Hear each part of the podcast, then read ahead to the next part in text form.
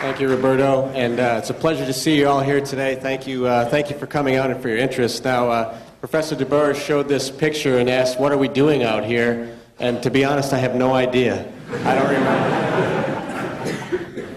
This was, uh, we like to show this image because it helps to show the scale of spacewalkers and astronauts with respect to the International Space Station.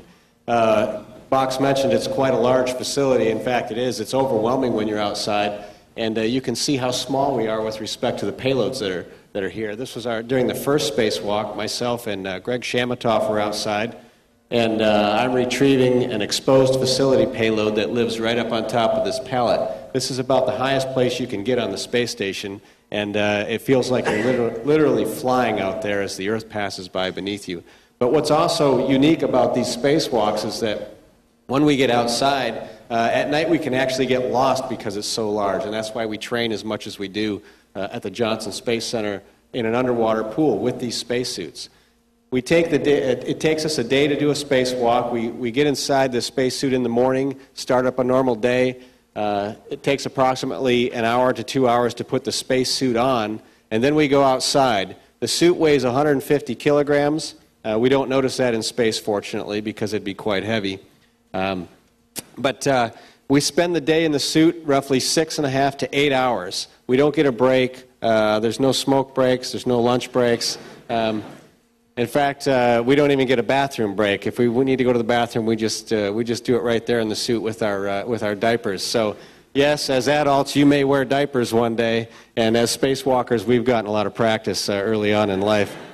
But, um, it's not all work outside. In fact, uh, this is a great picture of uh, Mike Fincke uh, smiling, and that's because uh, it's a glorious view uh, of the Earth from space.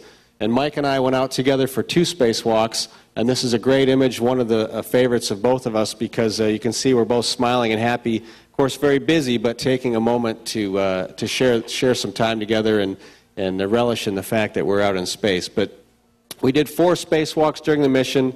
I mentioned Greg Chamitoff and Mike Fincke. We were the three uh, spacewalking team, and um, we spent roughly 30 hours total in space over the course of the four spacewalks. Uh, the training that we do on Earth requires uh, a significant amount of time in an underwater pool. I mentioned that.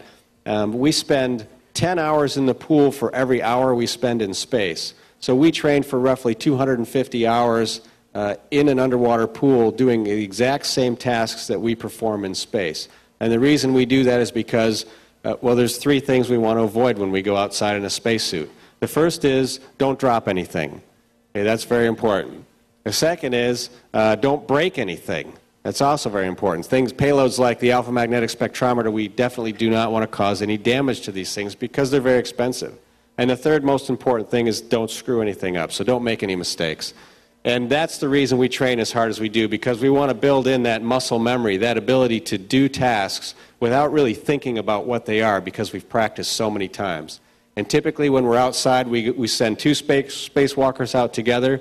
The other member of the team stays inside the vehicle and reads a script, just like a storyline or a play, and tells us what's next, the things that we have to do next in the sequence, so that we don't forget anything. It's a spectacular view from space and it really is a joy to be out there. In this image, this is a, a picture of Greg Chamitoff, uh, who's not here today. And in the reflection, the individual who took this the picture is Mike Fincke, and you can see his spacesuit up here reflected in the visor of Greg Chamitoff. This was near the end of the last spacewalk, the fourth spacewalk.